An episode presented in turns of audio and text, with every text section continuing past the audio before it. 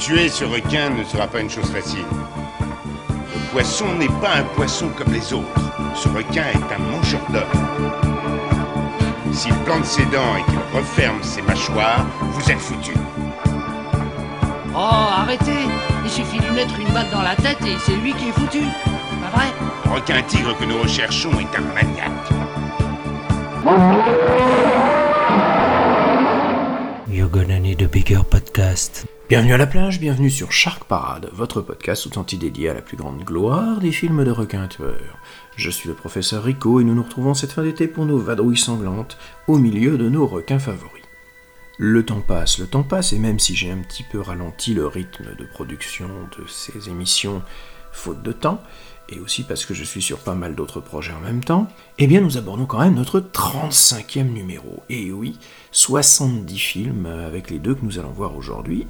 Et ouais, c'est encore pas mal, d'autant que quand je regarde dans ma boîte à requins, bah, je vois qu'il y encore plein de petits papiers au fond, et qu'il y en a plein que j'ai pas encore tirés. Genre les dents de la mer. Donc oui, 35 émissions, 70 films, mais ils nous en font encore régulièrement. J'en ai vu quelques-uns qui sont arrivés cet été, dont certains assez sympas. Et ben je me dis qu'on en a encore au moins pour une bonne année scolaire, hein, puisque en tant que professeur, je compte en année scolaire, mon année commence le 1er septembre. Et encore, euh, on redécouvre régulièrement des nouveaux films oubliés anciens ou venus des antipodes. Donc on a encore un petit peu de marge. Alors je vous rappelle rapidement le principe de l'émission, donc on a tiré au sort deux films de requins, on va les mettre sur le grill et les analyser avec toute la rigueur pédagogique qui s'impose pour en tirer les capacités squalographiques, c'est-à-dire cinématographiques et squalesques, les dites capacités étant l'originalité, hein, l'histoire ou le scénario, les personnages, l'ambiance, la réalisation, la qualité des requins. Donc à chaque fois, nous allons voir s'ils sont non acquis, insuffisamment acquis, en cours d'acquisition ou acquis, hein, de 0 à 3 points à chaque fois, ce qui nous donne un total de 18.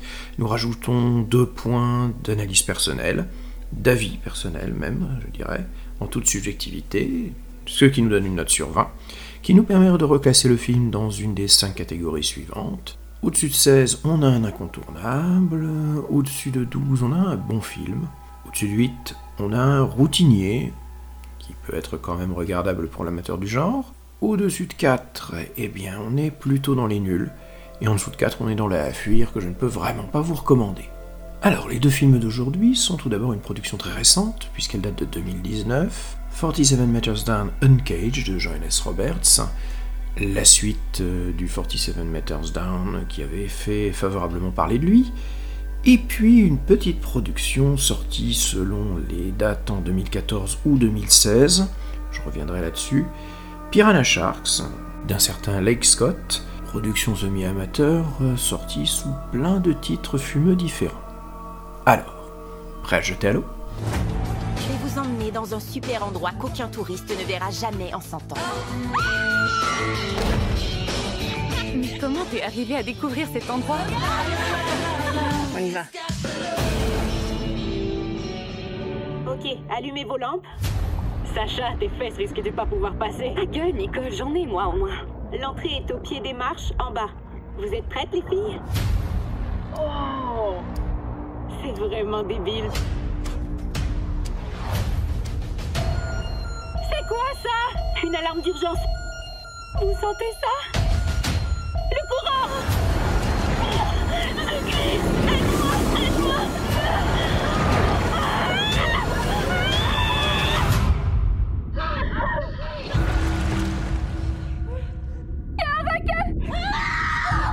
Qu'est-ce qu'on va faire On n'a pas le choix Va falloir replonger à l'eau. Cet endroit est un labyrinthe On va mourir ici Oh Seigneur Mia, je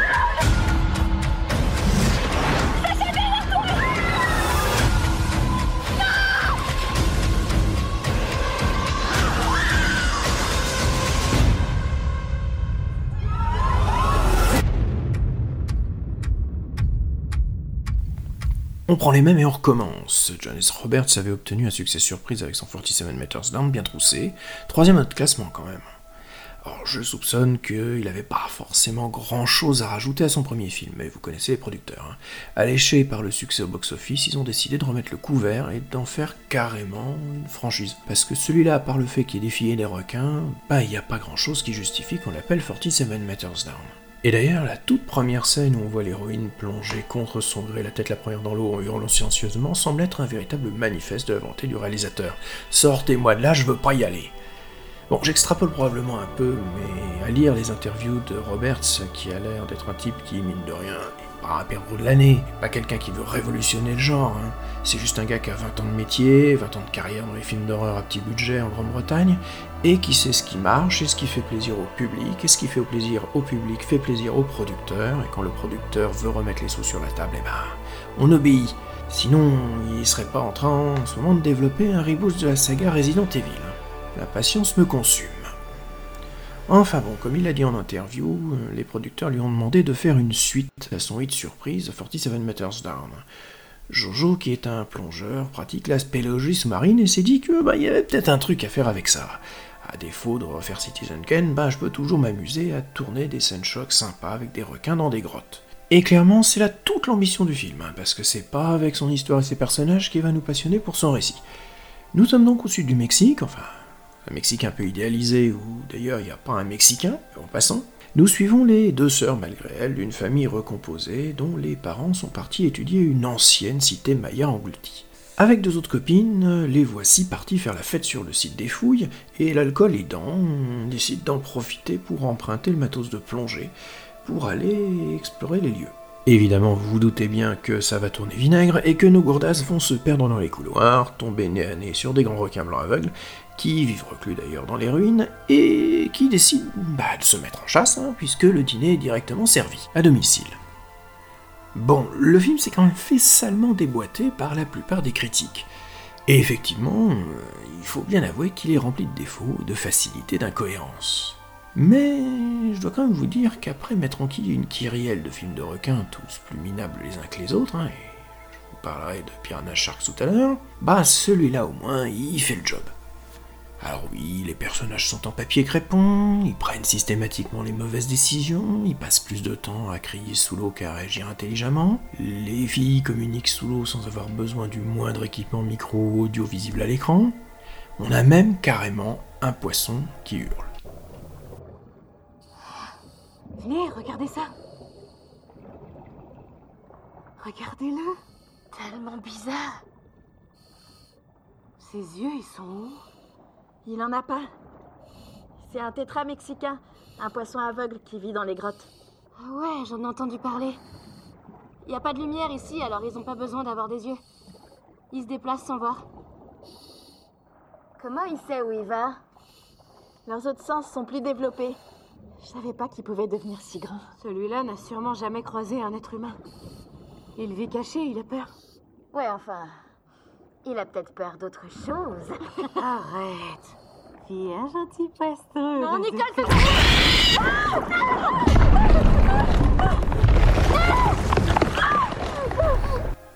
Mais bon, tout ça, hein, c'est pas le sujet. Jojo, il l'a dit en interview. hein.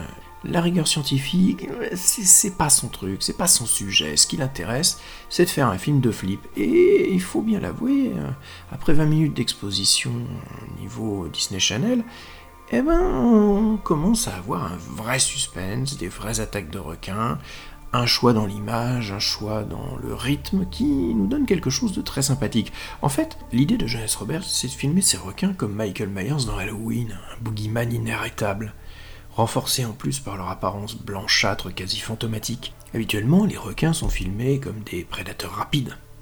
Là, ceux-ci sont lents. Ils sont lents parce qu'ils sont chez eux, ils savent que de toute façon, les proies leur échapperont pas. Alors le tout est travaillé avec un sound design impeccable, une BO atmosphérique du duo Tom and Andy qui renforce le côté oppressant, même si on peut leur reprocher de surtout recycler les efforts déjà développés dans le précédent film. La musique euh, est prise individuellement, eh bien, euh, elle fait son effet dans le film, mais semble un petit peu déjà entendue. Autre point fort de Roberts, l'usage de la lumière et de l'éclairage. Les ténèbres sont le royaume des prédateurs. Allumer une torche ou une fusée éclairante, c'est surtout découvrir le monstre gueule béante prêt à vous happer.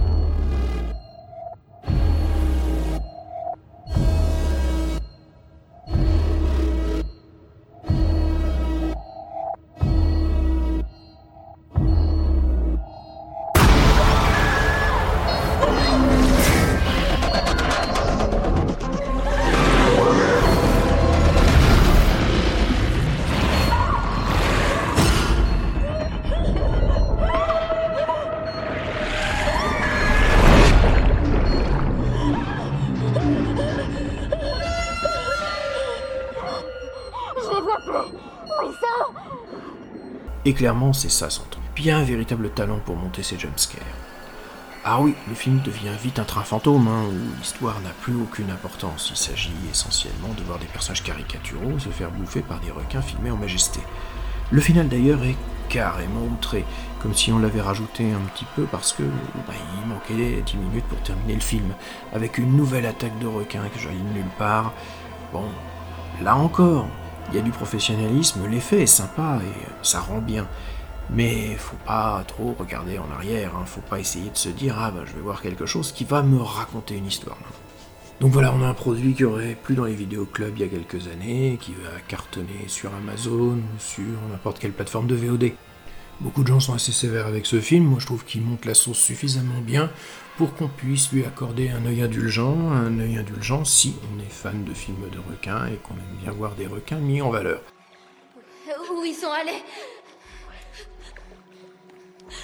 Ils ont peur du bruit.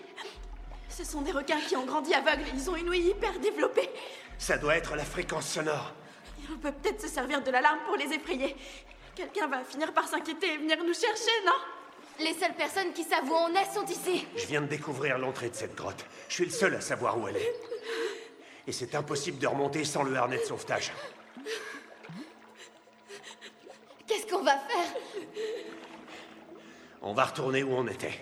Il n'y a pas d'autre sortie. Écoutez-moi, la grotte a une ouverture sur l'océan. Si on nage dans la bonne direction, on arrivera à l'air libre. Mais on doit se méfier des courants. Ils peuvent nous aspirer vers le fond. Alors il faut qu'on reste ensemble. Non, mourir sous l'eau. Non, Si on reste ici, on va mourir. Si on se protège les uns les autres, on a des chances de survivre. D'accord? Allez les filles, j'ai confiance. en vous.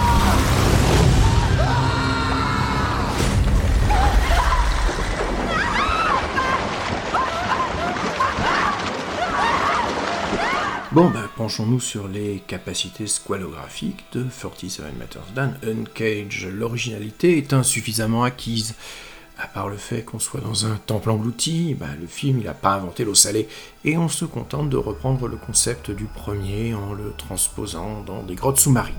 L'histoire, elle est insuffisamment acquise elle aussi, je vais être dur, mais elle est complètement sans intérêt. Elle est digne d'un épisode de série pour ados premier prix. On a la bully, on a les bonnes copines, un peu délurées, on a la fille plus sage qui bien entendu va être l'héroïne. Ce qui fait aussi que les personnages bah, sont insuffisamment acquis eux aussi. euh, C'est pas aidé par ces personnages très caricaturaux. Tiens, arrêtons-nous sur le cast un instant parce que j'en ai pas beaucoup parlé. hein. Bon, les actrices font ce qu'elles peuvent hein, avec les rôles qu'elles ont à jouer, mais ce qui est intéressant, c'est que on a été chercher pas mal de filles de. Vous avez par exemple Nicole Fox, qui est la fille de Jamie Foxx, ou Sistine Stallone, qui est quand même la fille de Rocky. Eh ben, comme quoi, hein, ça marche encore bien le piston. L'ambiance, euh, ben, en cours d'acquisition. Il y aurait pas la longue mise en place initiale, et puis toutes ces invraisemblances qui nuisent un petit peu à la crédibilité, eh ben on serait dans quelque chose qui marcherait pas mal, euh, jouant notamment beaucoup sur la luminosité, sur le son, sur la sensation d'enfermement, sur les décors aussi, je n'en ai pas trop parlé, mais ils sont bien mis en valeur. Tout ça a été tourné en studio en Angleterre, il y a eu des raccords au Mexique, mais hum, ça rend bien, et une fois qu'on est dans les tunnels, on est bien immergé. Parce que le point fort de Janice Roberts, c'est la réalisation. Oui, tout repose sur sa mise en scène, elle est acquise. Une mise en scène qui est efficace. On sent qu'il y a là un art du jumpscare, un art de la préparation paiement. On va vous faire peur, on va vous monter la sauce. Voilà, en dehors de ça, bon, ben, le réalisateur se fait plaisir avec des plans drone, avec des plans hyper ralentis, avec des plans sous-marins vraiment chiadés, mais on est quand même aussi dans une réalisation qui s'occupe plus de la mise en place des décors et de l'ambiance que véritablement de mettre en valeur ces comédiens, c'est le point noir. Les requins, enfin, eh ben, ils sont acquis aussi, ils sont beaux. Ils sont blancs, aveugles, bardés de cicatrices, et clairement, ils ont une présence de boogeyman de films d'horreur. Non, clairement, les requins, on les voit bien, et franchement, les attaques sont souvent assez sanglantes. Alors, cela nous fait un total de 11. Je vais lui rajouter son petit point d'appréciation personnelle qui va le faire basculer dans les bons films de requins à 12. Parce que finalement, c'est un travail de commande de série B peut-être, mais un travail de commande de série B bien fait pour l'amateur de requins. Et puis ça m'aurait un peu fait chier qu'il soit en dessous de Sharknado celui-là. Un petit peu de budget, de savoir-faire, de compétences, un minimum d'envie, ma foi. Demande-t-on grand-chose de plus à un film de requin? Moi je demanderais un petit peu plus, mais je sais aussi me contenter de ce qu'on me donne quand ce qu'on me donne est relativement goûtu. Ce qui ne va pas forcément être beaucoup le cas avec Piranha Shark, que nous allons voir dans la deuxième partie de cette émission.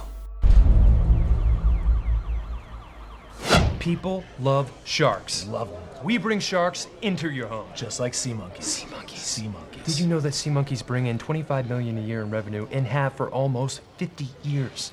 You want to sell an advanced bioweapon to children at Walmart? No. No. No, that would be stupid. what is that? Those are piranha sharks.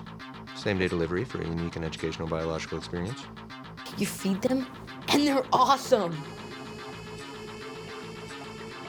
Freaky. Benny's cute and he loves you. Hey. Hey, he's an exterminator. He lives with two of the dorky guys. It's like he's still in college. How many of those things are there supposed to be? Uh, I think there's like 20. Well, there's like 200 now. In 48 to 72 hours, all hell is gonna break loose. They're in tanks. They look absolutely safe to me.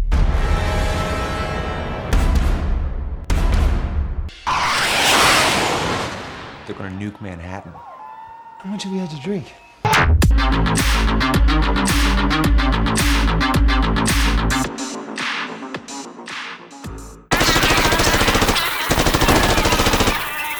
Flying air breathing piranha sharks?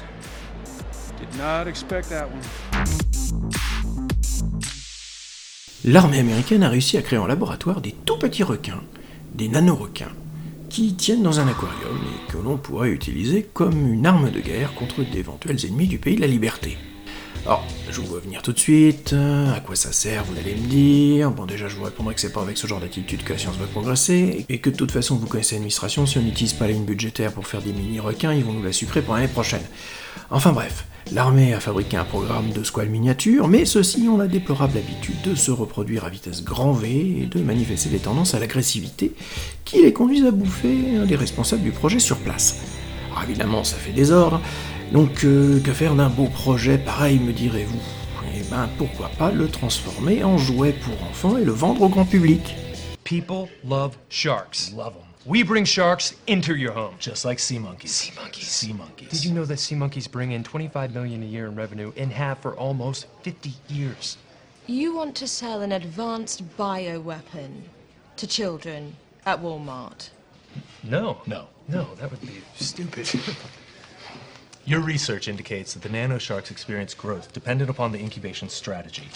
They, uh, producing organisms ranging from 1 to 15 millimeters. That's what we mass produce. We sell the eggs through direct mail, the internet, infomercials, commercials, Saturday morning cartoons. This sounds ridiculous.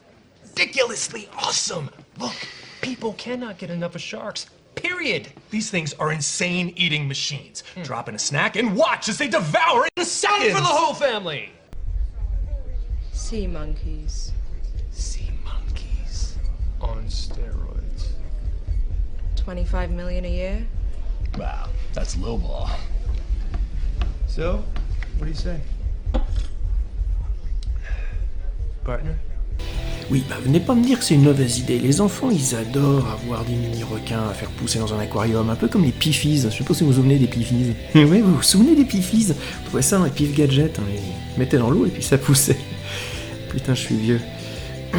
Enfin bon, ça tombe bien, c'est la période de Noël qui arrive, et sur New York, on pourrait vendre ces petites bestioles. Alors, oui, vous allez encore critiquer, dire à chaque fois qu'on a revendu un projet secret grand public qu'on n'a pas toujours eu à s'en féliciter. Moi je dis non.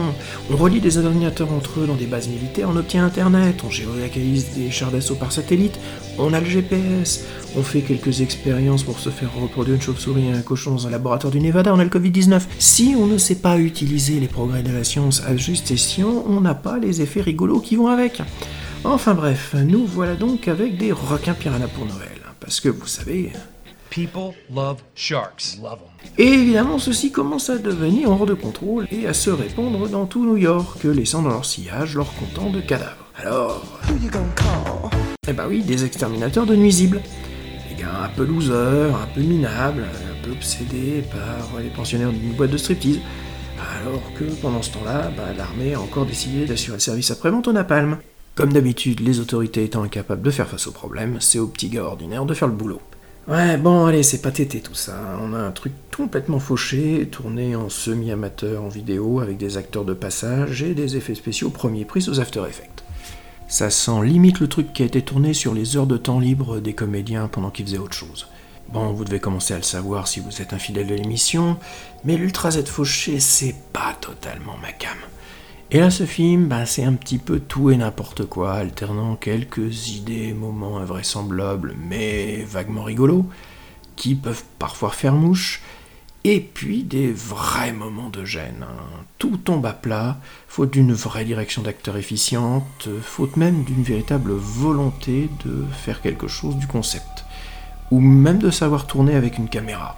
En fait, déjà le film baigne dans une atmosphère vraiment étrange, les plans semblent parfois étirés, limite cotonneux jusqu'à la gêne, surtout après des dialogues qui tombent souvent à plat à force de vouloir faire des bons mots, délivrés par des gens qui n'ont pas bien compris ce qu'ils devaient jouer. Ça m'a fait penser par moments, toute proportion gardée, à du Quentin Dupieux, mais involontaire, par ces personnages qui sont enfermés dans leurs obsessions, qui sortent expliquer des trucs euh, que eux comprennent, mais que les autres ne comprennent pas. Sauf que chez Dupieux, ben, c'est décalé pour créer une atmosphère d'étrangeté. Là, c'est décalé dans le sens où ça tombe à côté du film, en fait. Comme si la réalisation improvisait, laissait ses comédiens euh, bah, faire un petit peu ce qu'ils voulaient avec leur rôle, sans que les autres sachent d'ailleurs euh, comment faire correspondre leurs personnages à ceux qui sont en face. Why? I'm Brody Withers. I, I used to work for the, the company you sold the shark DNA to. We need to know if there's a, a weakness built into the genetic code. Stop yelling at me! Dr. Parsons, it's me, Dominique. We desperately need your help. Can we take you back with us to examine the specimen? no!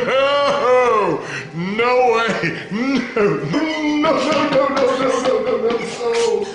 No! Fidgeting today? No way! You stay here where it's safe. Safe. Here where it's safe. We're running out of time. Alors, le film est fait par un certain Leigh Scott. Hein, et IMDB précise d'ailleurs qu'il n'a pas de lien de parenté avec Tony ou Ridley Scott. Et on s'en serait un peu douté en voyant le résultat. Et nous voilà un petit peu rassurés parce que, en matière de trajectoire bizarroïde, Leigh Scott il se pose un petit peu là. Le gars il a commencé chez Corman, hein, il a fait ses classes là-bas avant de filer chez The Asylum, où il a tourné quelques-unes de leurs plus pitoyables productions, genre Transmorpher. Il semble qu'il soit mis plus ou moins à son compte à la fin des années 2000, c'est là où il tourne peut-être ses films les plus réussis, avec tous les guillemets qui s'imposent, hein, comme Les ailes de la terreur, des petits films d'horreur un peu minables, mais qui ont un budget encore de série B. Et puis il va essayer de produire des séries télé qui s'inspirent de projets qui sont en cours en même temps, c'est-à-dire que au moment où Sam Raimi est en train de préparer son merveilleux monde d'Oz, il nous sort lui-même sa propre version Dorothy and the Witches of Oz. Ça arrange toujours pour sortir un petit peu avant l'original. Il nous sort un Penny Dreadful Picture Show un an avant la série télé, mais celle-ci était déjà annoncée. Bref, il bidouille dans le mockbuster euh, plus ou moins opportuniste jusqu'à son Piranha Shark de 2016, qui semble être vraiment le fond du panier de ce qu'il a sorti. Avant d'opérer un virage euh, un petit peu particulier d'un point de vue politique, puisqu'il va avoir une révélation au moment de l'arrivée de Donald Trump au pouvoir. Déjà, il a essayé de porter à l'écran The Baron Trump Adventure, avec un crowdfunding, une série de bouquins de la fin du 19e siècle qui imaginent les aventures picaresques d'un héritier sans scrupules qui s'appelle Baron Trump. Les similitudes avec la- l'actualité récente ont fait que ces bouquins un peu oubliés ont ressurgi aux États-Unis. Ni une ni deux, Leigh Scott a eu l'envie d'en faire des films qui auraient même une ambiance un peu à la Harry Potter. Sauf que visiblement il est tombé amoureux de son sujet puisqu'il a viré carrément républicain conservateur limite conspirationniste. Il soutient Trump à fond, à longueur de posts Facebook, et a même tenté la carrière politique en se présentant aux élections sénatoriales de Californie pour être boulé, comme un malpropre. À la lumière effectivement de ce parcours politique de plus en plus à droite, on sent effectivement une tendance assez forte à la misogynie, l'exaltation de vrais types qui vont prendre les choses en main parce que le gouvernement est incapable, et clairement cette rélecture de Ghostbusters, hein, qui rappelons-le reste quand même toujours un des films préférés des républicains conservateurs, hein, des types qui montent leur petite entreprise et ont un réacteur nucléaire en pleine ville sans que ça choque personne, et vont sauver l'Amérique d'une administration corrompue parce qu'ils veulent faire appliquer des règles gouvernementales et environnementales, eh bien le film prend une tournure à la fois maladroite, mais aussi assez résolument partisane. Les politiciens sont corrompus, les gouvernements inefficaces, les médias racontent n'importe quoi, et donc ça va être le citoyen de base qui va prendre les armes pour pouvoir faire le vrai boulot. Alors, il y a encore suffisamment de second degré, il y a suffisamment de recul pour euh, passer encore de façon assez agréablement rigolote, mais quand on voit le virage du bonhomme par la suite, on se dit qu'il y a là en fait en germe tout le programme euh, Make America Great Again quand même, avec juste des requins pour remplacer les Mexicains. Pour le reste, son Piranha Shark est vraiment pathétique dans le sens où ses productions de la fin des années 2000 étaient encore des séries B raisonnables. Là, on sent vraiment le truc tourner à l'arrache, avec des packs d'effets spéciaux qui ont été rajoutés. On a des hélicoptères, des avions, qui sont en images de synthèse bien cheap, qui ont dû être achetés sur des banques d'images. Seul point qui pourrait être un peu positif, bah, c'est les Piranha Shark, hein, qui pourraient être rigolos si on les voyait un petit peu plus.